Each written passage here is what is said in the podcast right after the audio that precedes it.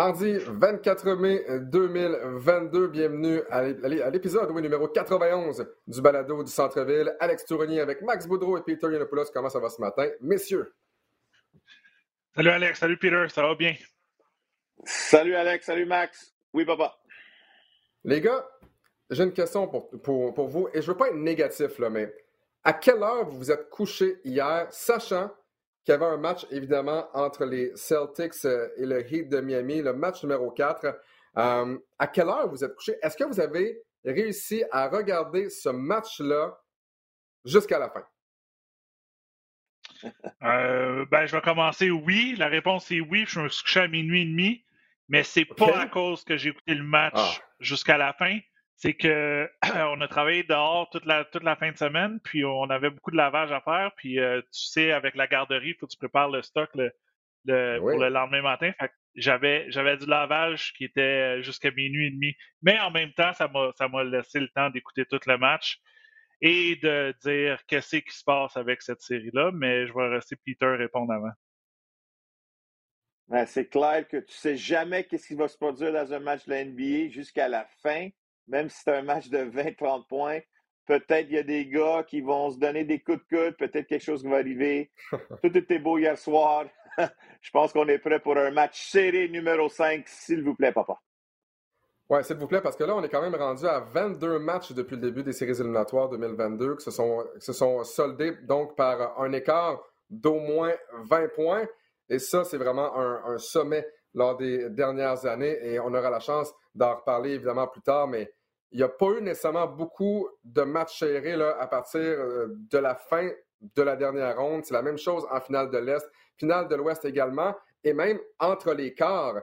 Euh, on peut parler de la belle remontée, par exemple, des Warriors de Golden State, mais ça implique que euh, les Warriors ne se sont pas présentés essentiellement dans la première demi, entre autres, du, du, match numéro 2. Mais on aura la chance d'en reparler plus tard parce que je pense que c'est important euh, qu'on parle de l'Alliance de Montréal, donc qui disputera son premier match, le premier match de son histoire demain, mercredi le 25 euh, mai. Ça se passera du côté de Hamilton. On va affronter les Honey Badgers. Mais il faut dire que l'Alliance de Montréal a donc euh, disputé un premier match préparatoire. Ça se passait ce week-end contre les Blackjacks d'Ottawa. Et Peter Yanopoulos, tu as eu la chance justement euh, d'aller voir ce match euh, qui était donc euh, évidemment pas à guichet fermé parce qu'on avait invité essentiellement les détenteurs de billets de saison à voir ce premier match préparatoire. Qu'est-ce que tu en as retenu de cette expérience-là à l'Auditorium de Verdun ce week-end? Oui, ben, effectivement. Premièrement, quand je suis rentré à, Verdun, c'était vraiment quelque chose de spécial parce que c'est souvent que je vais voir des matchs de hockey à Montréal, des matchs de baseball, des matchs de football. Mais là, on a un bon match. Je pense que Max Boudreau il est bien content de, sa, ville de Verdun. Euh, mais c'était fun de, c'était fun de rentrer dans, dans, un amphithéâtre puis de voir du basketball professionnel. Puis je suis rentré là, puis j'ai regardé, puis c'était vraiment quelque chose de spécial. Euh, c'était juste un match pré-saison. Euh, c'était pas le, le, premier match qu'on va voir le 29 mai sur RDS direct, mais c'est clair qu'il y avait une ambiance. Il y avait une ambiance, puis euh, les joueurs, c'était un bon match contre euh, les Blackjacks d'Ottawa. J'ai vu des joueurs qu'on dirait qu'il y avait à peu près 500 personnes qui étaient là, mais on dirait qu'il y avait plus que ça. On dirait qu'il y avait comme 2-3 000 personnes qui étaient euh, à Verdun. Je te dirais que les gars, c'est difficile parce que c'est juste un, petit camp. Le, camp d'entraînement, il est seulement 9-10 jours. Euh, c'est pas tous les joueurs qui sont là. Il y a des joueurs qui sont blessés comme un camp normal. Mais quand tu commences le premier match pour une franchise comme l'Alliance, je pense que c'était spécial pour moi d'être là. Euh, j'ai vu du bon basketball. Euh, les gars, ils ont, travaillé extrêmement fort. on, va, pousser le tempo. Je pense qu'il y a des gars comme Hans Laroche, comme le, meneur de jeu, Kemi aussi c'est deux gars de chez nous, deux gars qu'on a vu grandir, puis là, c'est des professionnels devant nous. Eux autres, je pense l'entraîneur-chef leur passe le bâton, leur dit OK, allez-y. Euh, puis Dominic Green, en le voyant jouer en personne, euh, Joel Anthony, le directeur général, m'a dit que c'est probablement lui qui va être notre meilleur marqueur. Euh, lui est capable de marquer beaucoup de points. Fait que honnêtement, l'équipe, je m'attends à, une équipe qui va jouer euh, collectivement, défensivement, ça doit être très agressif. créer des revirements, pousser en transition. Euh, mais c'est le fun de voir la CEBL. C'est quelque chose qu'au quatrième quart, rendu à, la quatrième minute, c'est pas un match normal. Fait je pense que les partisans au premier match, peut-être ils vont pas savoir comment que ça déroule un match de la CEBL. Euh, mais je pense que ça va être excitant pour notre ville. Puis je m'attends à un bon, un bon show durant toute l'année. Avant d'aller plus loin, donc, tu en as parlé, tu en as laissé un mot, Peter. Euh, on doit vous dire qu'on va présenter donc le premier match à domicile de l'histoire euh, de l'Alliance de Montréal. Ça se passera donc euh, ce dimanche à compter de 16h sur RDS Direct contre les Shooting Stars de Scarborough. Et plus tôt cette semaine, il y a eu quand même un beau buzz autour des Shooting Stars de Scarborough qui ont décidé de faire signer un contrat euh, donc, au rapper J. Cole, on sait J. Cole, on l'a vu euh, notamment participer euh, au concours de dunk il y a quelques années de cela. Évidemment, pas comme dunker, mais il est, il est venu aider un participant. On sait que c'est un ancien également de l'Université Saint John. Il avait été là comme walk-on également. Donc, vraiment, on, on, a beau dire que c'est, que c'est la CEBL, que c'est pas la NBA, mais le buzz lorsque la signature de, de J. Cole a été fait. C'était phénoménal sur les réseaux sociaux. À Toronto, surtout, on a très, très hâte euh, de voir ça. Joel Anthony, qui, euh, à moins que je me trompe, a, dit ben, c'est un très bon coup de marketing, évidemment, pour, euh, pour cette équipe-là, mais c'est un bon coup de marketing également pour la CBL. Et pour J. Cole, on a beau dire que c'est un coup de marketing, mais le gars veut jouer au basket et c'est exactement ce qu'il va faire cet été. Et on se croise les doigts pour le voir, évidemment, dimanche prochain. C'est drôle parce que avant cette annonce-là, il restait encore des billets hein, pour euh, le match d'ouverture. Et dès que ça a été annoncé, les, quelques billets qui restaient ont été vendus euh, très rapidement. Donc, regardez, on vous présente le match sur RDS direct et on vous présentera également le match du 31 contre les Blackjacks d'Ottawa. À savoir, est-ce que ce sera sur RDS direct? Est-ce que ce sera sur RDS en direct? Est-ce que ce sera à la télévision sur RDS, RDS2 ou RDS Info? Ça reste à voir. Chose certaine, on va présenter les deux premiers matchs et j'y serai en compagnie de Peter Yanopoulos. Toi, Max, tu t'attends à quoi justement de ce premier match de l'Alliance de Montréal à Hamilton et également ben, des, euh, des, deux premiers matchs à domicile, donc celui du 29 et celui du 31? Je m'attends malheureusement à peut-être euh, un peu de rouille, beaucoup d'erreurs, euh, beaucoup de revirements dans, le premier match sur la route. on va être en situation de match, mais ça va être la première fois pour cette équipe-là qui, euh, écoute, les joueurs ont commencé à se connaître la semaine passée. Comme Peter l'a dit, le, camp d'entraînement était excessivement court. C'est un peu la nature de cette ligue-là qui est pendant l'été et même tu avais des joueurs qui terminaient leur saison en Europe qui sont qui se sont greffés à l'équipe pendant le camp d'entraînement. Donc, je m'attends, je m'attends à ce que l'équipe soit compétitive parce que, comme Peter l'a mentionné, les deux, les deux capitaines de l'équipe, c'est Ernst Laroche, que je connais très bien, et Camille aussi, qui est un mm-hmm. peu plus jeune. je m'attends que eux vraiment prennent le lead sur le terrain. Euh, écoute, Camille a déjà joué dans cette ligue-là. Herms a un beau bagage là, euh, d'expérience un peu partout, là, États-Unis, Europe. Euh, mais je, m'attends à ce que ça soit, ça soit pas le plus, le plus beau match, si je peux dire, parce que ça va être le premier. Mais c'est parfait de commencer sur la route parce que euh, tu es ensemble, tu voyages ensemble, tu crées certains liens entre guillemets. Et le deuxième match qui va être à domicile, ben là, on sait déjà que c'est euh, sold out, fait qu'il va y avoir 4000 personnes et plus, fait qu'il va y avoir de l'ambiance. on va entendre des oui papa euh, après oui papa dans l'aréna un peu partout. Euh, malheureusement, je pourrais pas être là. Je vais, être là le mardi. Mais euh, je m'attends qu'il y ait un buzz en termes que euh, nous, on en parle, mais il y a plusieurs médias qui parlent de l'Alliance. On a, vu sur leur compte Twitter, les uniformes sont sortis, ils sont super beaux. L'histoire de J. Cole, l'important, c'est que le monde en parle en ce moment. Et le fait que c'est déjà plein, ben, ça prouve qu'il y, y, a un engouement. Donc là, ben, c'est de surfer sur cette vague-là.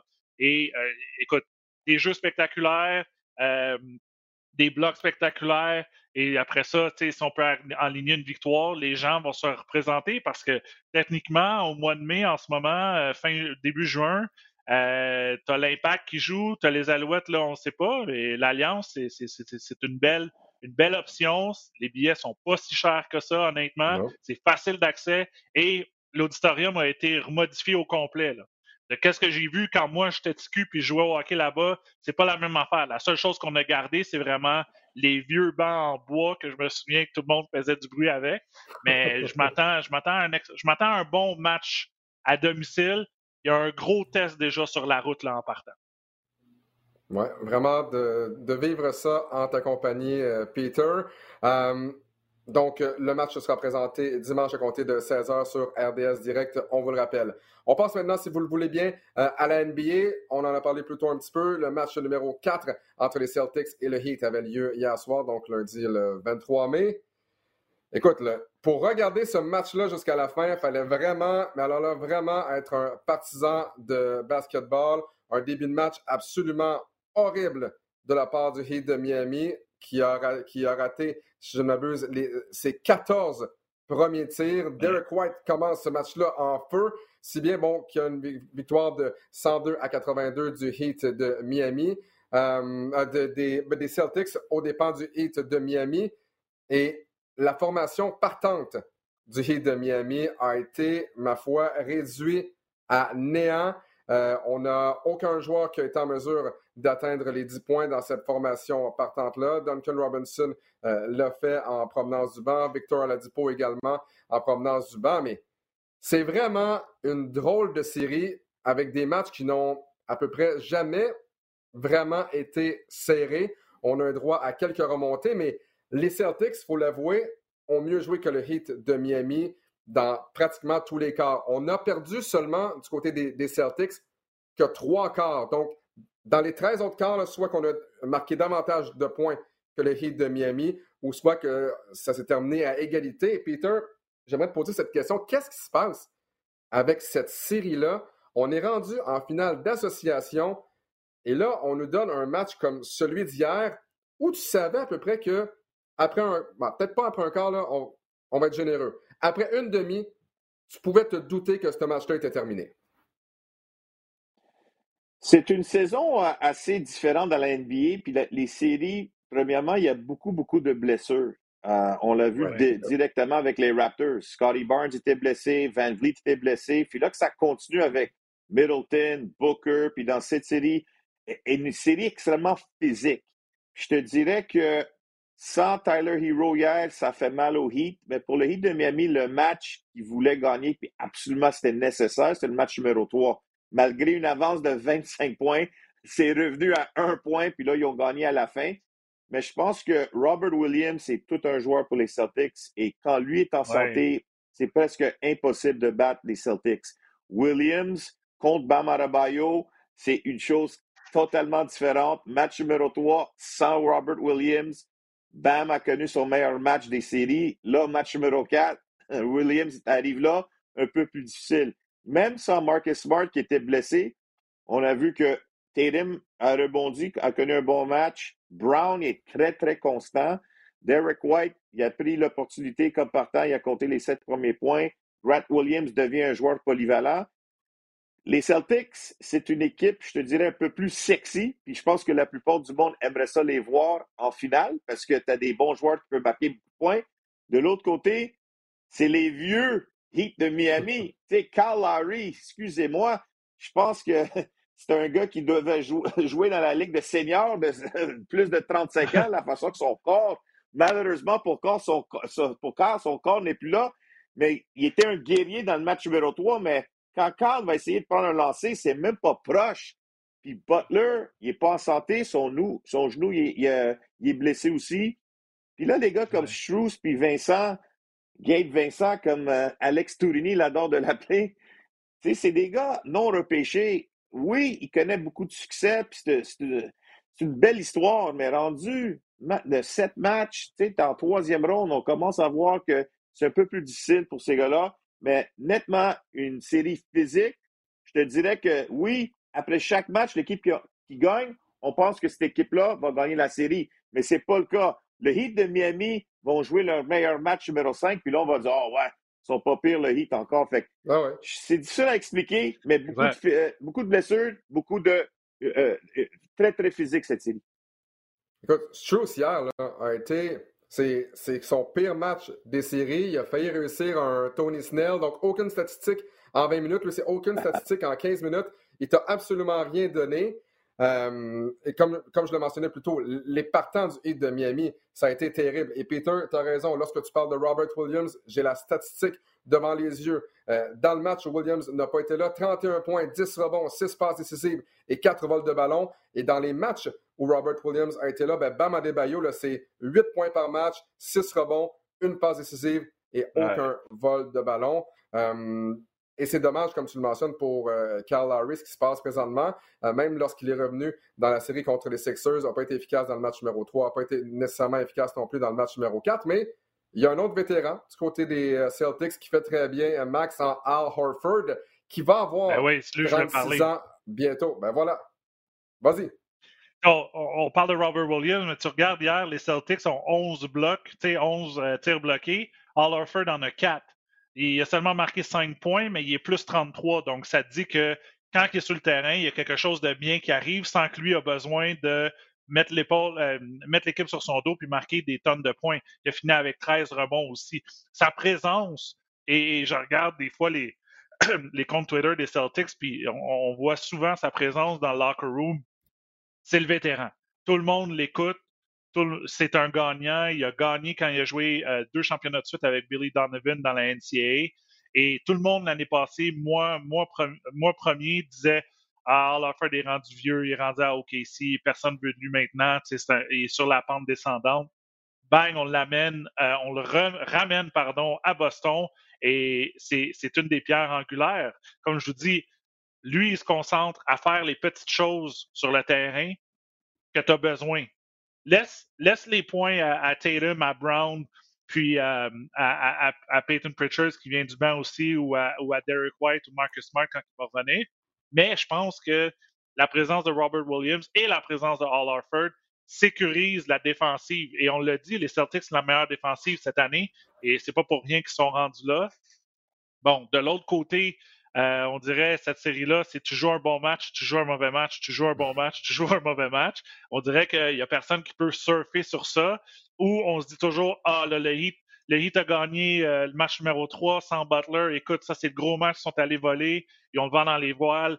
Euh, on ne fera pas le match numéro 6. On se parlait de ça, Alex. Là, boum, tu reviens, on regarde le match d'hier, tu dis, bon, finalement, on va avoir un match numéro 6 parce que ça a fini 29 à 11 au premier quart c'est une série qui est un peu euh, un, peu loufoque, mais je pense euh, le, je pense la, la, priorité là, c'est vraiment la santé. C'est à chaque jour, tu sais pas qui va se présenter au match. Tout le monde est, on met tout le monde questionable, puis après ça on dit ben gars, on n'a pas besoin d'en parler aux médias, puis on va juste les mettre.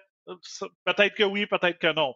Et euh, la blessure de Hero fait mal mais j'aime que peut-être qu'on a assisté au réveil, entre guillemets, d'un Duncan Robinson qu'on n'avait pas vu, qui avait peut-être perdu sa confiance, perdu la confiance de Coach Paul. Hier, dans une course perdante, euh, agressif, 4 en 8 du 3 points, est-ce qu'il va être retourné dans l'alignement lors du prochain match si un Tyler Hero revient? Euh, moi, je m'attends, comme Peter l'a dit, je m'attends à ce que ce soit un, gros match numéro 5 à domicile pour le Heat parce que tu ne veux pas retourner à Boston euh, euh, en perdant la série 2-3, ça c'est sûr. Oui, tout à fait, je suis bien d'accord avec toi. Euh, on va passer, si vous voulez bien, euh, à la série dans l'Ouest, opposant Tim Mavericks, mon cher Max, qui tire de l'arrière 0-3 eh, dans leur série contre les Warriors de Golden State. Et je pense qu'il y a un sujet de conversation qui revient match après match. et j'ai l'impression qu'on l'a un peu oublié au cours des dernières années. On l'a critiqué un peu. Euh, oui, injustement dans certaines situations, mais je parle du Canadien Andrew Wiggins, Peter. J'ai vu ton tweet plus tôt cette semaine et on en a discuté, euh, moi et William, euh, lorsqu'on a fait un match justement à RDS. J'ai vu également le texte de notre collègue de Sportsnet, Michael Grange. Andrew Wiggins il y a des gens, encore une fois, qui vont dire ah, c'est un boss, c'est un, choix de premier tour, premier au total. Il a une carrière pitoyable, il n'est pas bon défensivement, il est mauvais. C'est drôle parce que défensivement, il s'est drôlement amélioré au cours des dernières années. Et à l'attaque, il a réussi le dunk des séries sur Luka Doncic. Même Doncic, dans le match numéro 3, a dit écoutez, j'aimerais ça être capable de sauter comme lui. Écoute, oui, il a été victime du poster, mais ça a été un dunk extraordinaire. Et Andrew Wiggins, peut-être qu'il ne peut pas être la première option d'une équipe, peut-être qu'il ne peut pas être la deuxième option d'une équipe, mais il a vraiment trouvé sa place, Peter, avec les Warriors de Golden State. Non, effectivement, Alex. Euh, Wiggins, les attentes extrêmement hautes depuis que c'est un jeune joueur ici au Canada. Puis il est allé à Kansas, le choix numéro un. Puis oui, il y a du monde, euh, des médias américains l'ont critiqué assez souvent. Oui, il n'a pas connu la meilleure carrière à Minnesota, mais c'est quand même un joueur qui, faisait 20 points par match. Là, tu l'amènes à Golden State avec une culture où c'est des champions, l'éthique de travail est là à chaque jour. Et là, présentement, Andrew Wiggins, c'est le meilleur, c'est le deuxième meilleur joueur de cette équipe après Steph Curry. C'est Wiggins qui est constant. Il est à 40, 40 de la ligne de trois points, meilleur dans son équipe, puis tu as les deux meilleurs shooters francs-tireurs de l'histoire de l'NBA en Curry et Clay Thompson. Mais ça, c'est une autre discussion pour en parler. Mais Wiggins, c'est lui qui défend Luca, c'est lui qui donne 27 points dans le match. Oui, le dunk était spectaculaire, c'est un des meilleurs dunks de l'histoire des séries. Puis c'est ça la NBA, elle est fantastique parce qu'on a des slam dunks qu'on adore, mais je pense qu'il faut parler un peu plus de qu'est-ce que Wiggins te donne. Parce que Wiggins, il est constant. Puis là, on voit que Wiggins, il a une confiance. Puis son tir de efficacité de la ligne de trois points m'impressionne tellement parce que la NBA a changé. Tu en avais plusieurs joueurs de 6 pieds 8 qui peuvent sauter et faire des dunks spectaculaires. Mais si tu n'es pas capable de lancer de trois points, tu ne vas pas jouer beaucoup. Fait que là, Wiggins, pour moi, euh, c'est un joueur transformé. Euh, c'est un joueur plus mature. On le voit, il est devenu papa ça qui aide souvent à des joueurs. Euh, écoute, ils sont à un match d'être à la finale de l'NBA. Je m'entends qu'ils vont être là à la finale encore une fois. Puis Wiggins, s'il continue comme ça, peut devenir un champion de l'NBA. Puis personne ne pensait ça il y a peut-être deux ans. Ouais, assez formidable ce que Joe Wiggins est, en train de faire. Et c'est drôle parce que c'est une formation, les Warriors de Golden State, qui ont de la difficulté à battre les Grizzlies. On peut se poser la question si John Morant est là dans la série, est-ce que les, est-ce que les Grizzlies, justement, se rendent la finale de l'Ouest? Et d'ailleurs, John Morant, c'est à peu près ça qu'il a dit sur Twitter, qu'il a laissé sous-entendre si on avait été en santé. Mais c'est facile de dire si, si, si. Il, n'était pas en santé et les Warriors l'ont apporté quand même. Là, on va parler maintenant, Max, malheureusement pour toi, de tes Mavericks. Ah, c'est correct. Qui ont, non, écoute, qui ont, qui ont subi trois revers de suite. Luka Doncic n'a pas grand-chose à se reprocher. Mais c'est fou quand même. Là, on parle des Mavericks qui ont battu les Suns de Phoenix, qui étaient la meilleure équipe dans la NBA cette année. Et là, on est incapable de trouver un moyen de battre les Warriors de Golden State. On a, on a laissé filer une avance de 19 points dans le match numéro 2. Grosse remontée d'ailleurs, un match qui a été présenté sur nos ondes. Et là, 0-3 contre les Warriors de Golden State, ça va être difficile, Max. Eh, écoute, l'expérience de, de, Golden State, des joueurs comme euh, qui ont déjà vu neiger, là, Curry, Thompson, Green, tous ces joués au troisième quart.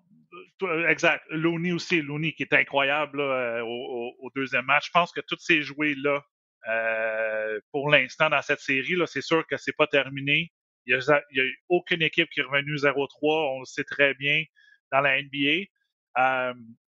Le match numéro 2 était à portée de la main des Mavericks. Tu as commencé en feu. 72 points en première demi. Je me souviens, toi et Will, vous faisiez le match. Je textais pendant le match. Je dis c'est incroyable. Tous les, tous les joueurs des Mavericks réussissaient leur tir de trois points. Et, et, et, tout rentrait. Puis en plus, tu es sur la route. Et là, bang, tout s'écroule au troisième quart. Euh, Looney, grosse performance. Puis tu as vu l'expérience des Warriors, que même si tu perdais par 19 à la maison, on est revenu dans le match, puis ils sont allés carrément voler ce match-là. Un peu comme ils ont fait, euh, je pense que c'était le match numéro 5 contre les Grizzlies, euh, le match, le premier match que John Morant n'était pas là, sont allés voler le match à la toute fin. Et là, tu te retrouves à un match numéro 3, tu te dis, bon, euh, est-ce que, les Mavericks vont revenir? Et, carrément, ça a été flat. Je veux dire, Luca a bien joué, mais on, on, parlait de Strauss hier qui avait tout manqué ses tirs. Je peux t'en parler que Reggie Bullock, il a tout manqué ses tirs, c'était tous des tirs de trois points, il a terminé 0 en 10. Et le problème, et Peter peut être d'accord avec moi, c'est pas des tirs forcés, c'est des tirs que la défensive des Warriors te donne. Et qu'habituellement, qu'est-ce qu'est-ce qui est bon pour les Mavericks, c'est que le ballon circule bien. On est, on, on est techniquement, tu sais, oui, Luca marque 30, 40 points par match, Mais on, est unselfish, on aime ça, distribuer le ballon bouge bien, mais c'est des tirs ouverts que tu manques. Et lorsque tu manques ça, tu n'as pas la force d'aller chercher, tu n'as pas un joueur imposant à l'intérieur pour aller chercher des tonnes de rebonds offensifs. Donc, tu vis et tu meurs avec le trois points. Et malheureusement, pour, pour mon équipe préférée, en ce moment, un match numéro 3, euh, ils sont en train de creuser leur tombe parce que toutes les tirs, on était incapable d'acheter un, 3 points et, ça l'a paru. Et là, en ce moment, ben, on, fait face à l'élimination. J'ai hâte de voir le match de ce soir. tu, parles, euh, tu des tirs de 3 points qui, ne rentrent pas contre les Suns de Phoenix. Les, les tirs qu'on catégorise comme étant des tirs alors que le tireur est ouvert, on lançait à 40% et là, soudainement, ça baisse à 32% si on, ajoute seulement un 8 ben peut-être que ça change la donne du côté des Mavericks. Euh, avant de te laisser aller, Peter, euh, on n'a donc pas la chance de se reparler avant que ces deux séries-là se terminent. Euh, qui va passer en grande finale selon toi? Écoute, premièrement, avant que je réponde à ta question, Luka Doncic, c'est quatre coéquipiers dans le 5 partant. Vous voulez savoir c'est quoi leur point par match en carrière? Powell, 7 points par match. Bullock, 7 points par match. Finney Smith, 8 points par match. Brunson, 11 points par match. C'est hallucinant que les Mavericks de Dallas sont en finale de, de, l'association. C'est parce que Luka Doncic est incroyable. C'est LeBron James de 2007.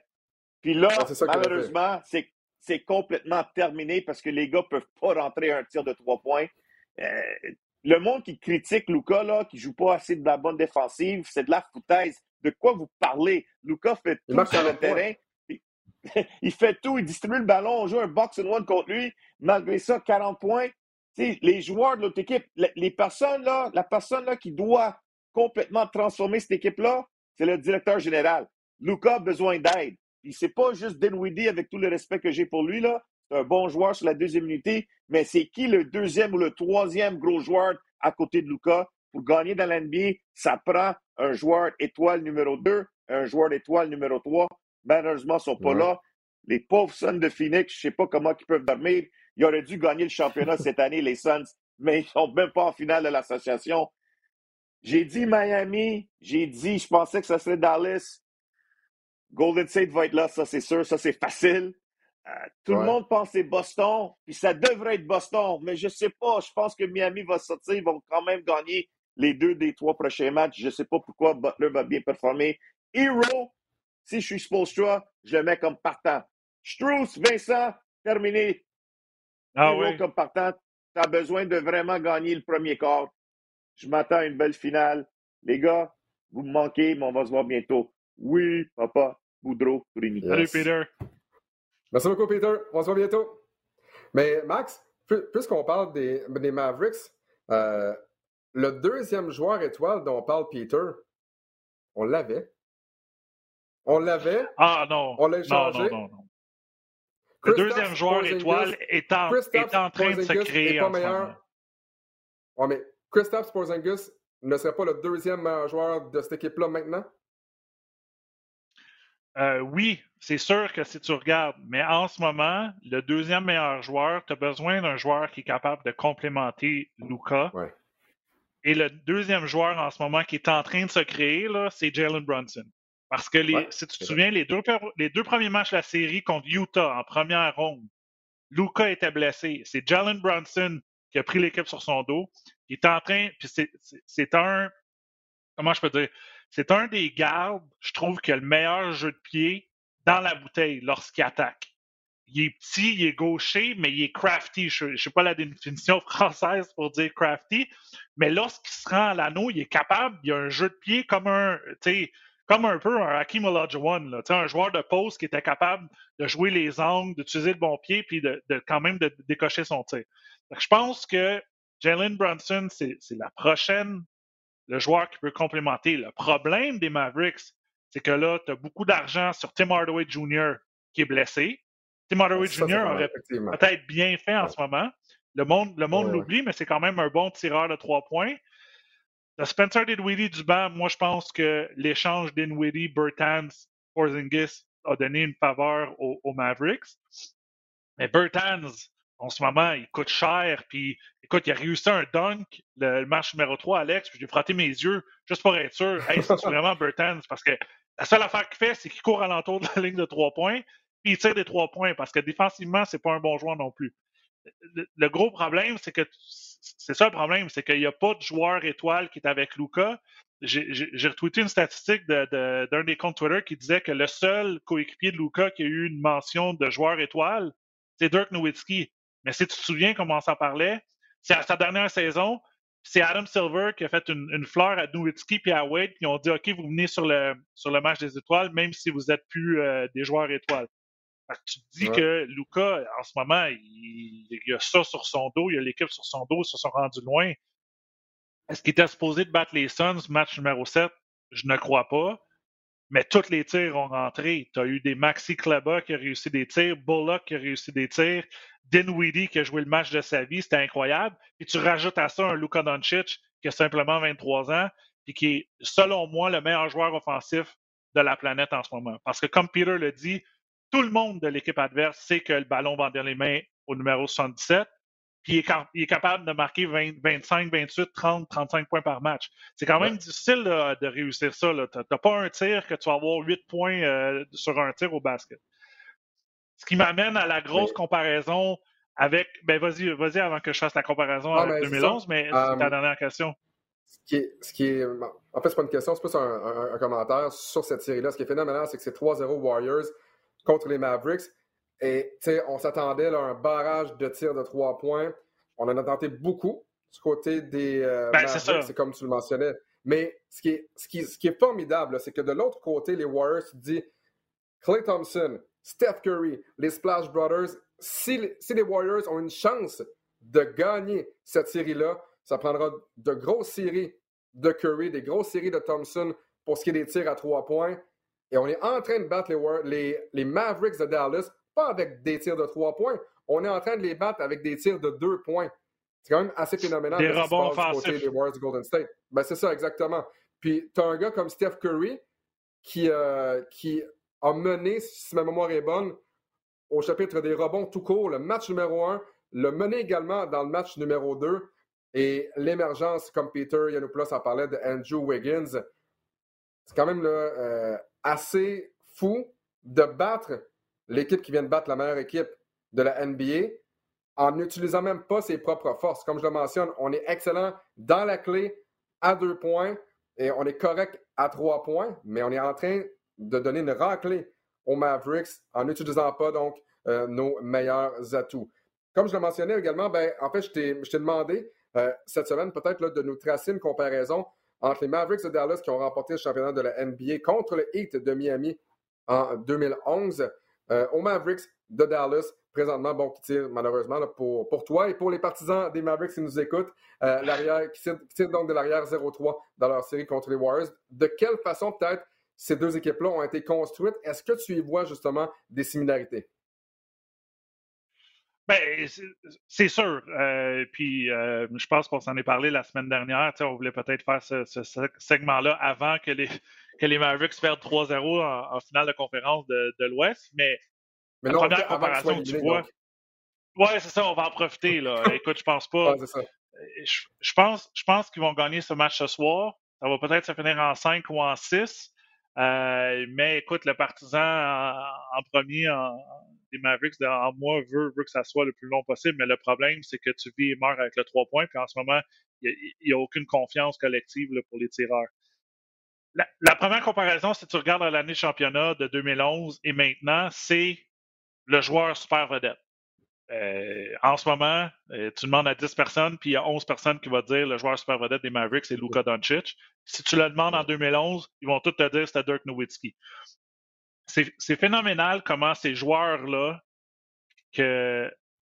mettent l'équipe sur leur dos et que tu n'as pas une attaque euh, une attaque diversifiée. On parlait de Golden State. Ben, tu as Curry, mais tu as Wiggins qui a des bons matchs. Tu as Thompson, des fois, euh, si c'est un match numéro 6, va avoir le match de sa vie.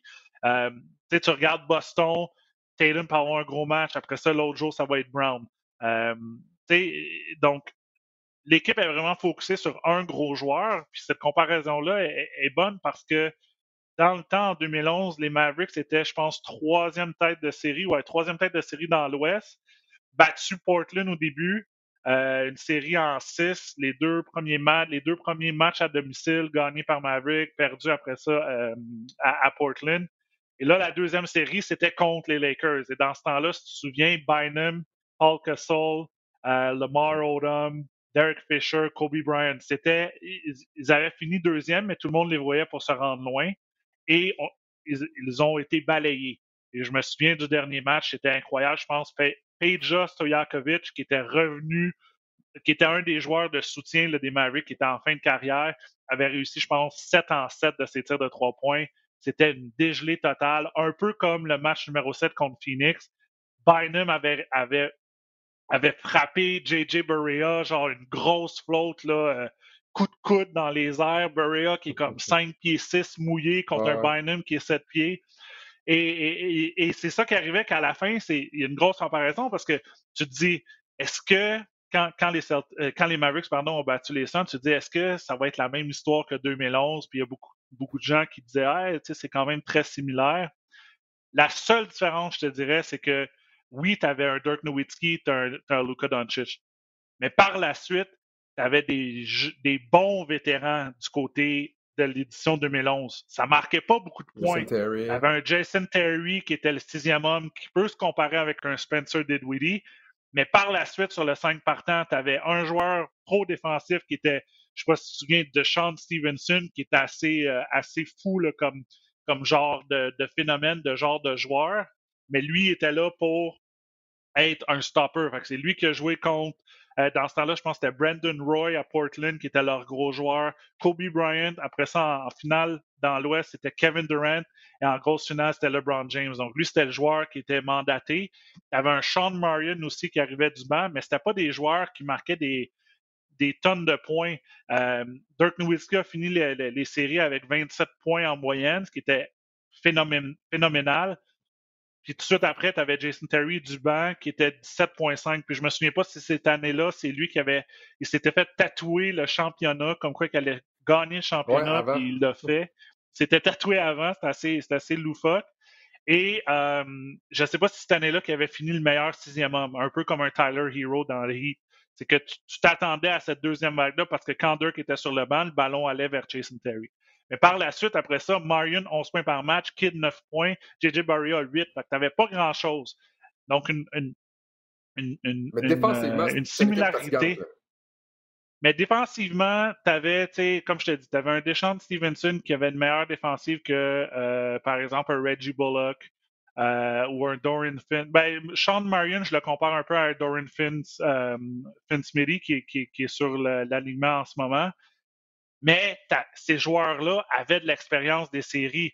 Jason Kidd avait été en, série en finale avec les Nets. Sean Marion était en série avant avec Phoenix. C'était un gros joueur mm-hmm. étoile euh, avec Phoenix.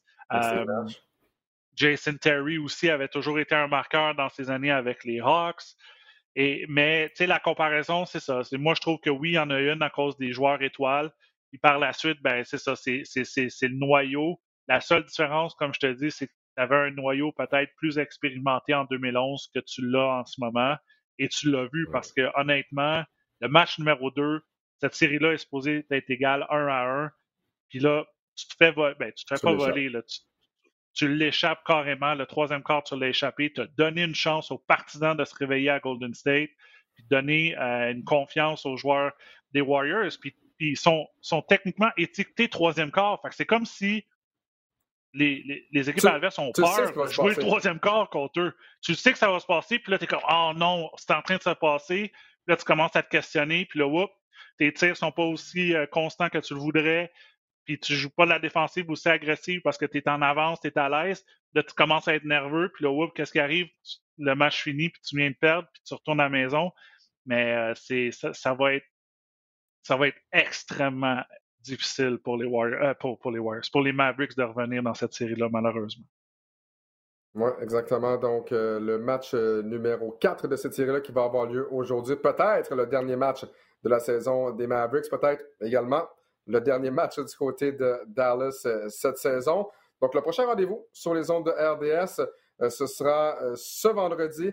Donc, pour le match numéro 6, maintenant qu'on est assuré d'avoir un match numéro 6 entre les Celtics et le Heat, j'y serai en ta compagnie, Max, c'est bien ça? Oui, vendredi soir, on passe la soirée ensemble, Alex. Parfait. Apporte les jujubes et les bonbons. On va passer une belle soirée ensemble, exact comme d'habitude. Et sinon, ben, on vous rappelle que euh, RDS Direct présente soir de l'Alliance de Montréal. Ça se passera donc dimanche à compter de 16h contre les Shooting Stars de Scarborough. Et on aura droit à un auditorium de Verdun plein à craquer. J'y serai avec Peter Yanopoulos. On a donc bien hâte de vous présenter le premier match à domicile de l'Alliance de Montréal dimanche à compter de 16h. On vous rappelle notre prochain rendez-vous au balado du centre-ville. Ça, aura lieu mardi prochain, donc le 31 mai, la saison déjà qui euh, tire à sa fin. Plus que quatre. On va savoir, on va savoir qui, va être en finale. Euh, le 31, les deux matchs numéro 7, s'il si, a lieu. Donc, on va savoir qui va partir de la grande finale. Et euh, comme tu dis, il reste seulement quatre autres balados. Ça passe vite. Euh, même qu'on est aux semaines, ça passe excessivement vite, ces séries-là. Et on a des bonnes séries malgré que on dirait qu'il n'y a pas de match serré. C'est incroyable. C'est ça. Ouais, quand même assez incroyable. Mais comme tu dis, il reste quatre balados. Là, c'est épisode 91 aujourd'hui, donc on va se rendre jusqu'à 95. On devra donc patienter à la prochaine saison pour atteindre le plateau des 100. Max Boudreau, toujours un plaisir de co-animer le balado du centre-ville en ta compagnie. Et toujours un plaisir également de vous, savoir très nombreux à l'écoute du balado du centre-ville. D'ailleurs, si vous avez des questions, ben, n'hésitez pas à nous contacter sur Twitter, Max Boudreau ou Alex Tourigny RDS. On vous souhaite donc une bonne semaine et on se retrouve mardi prochain pour l'épisode 92 du balado du centre-ville.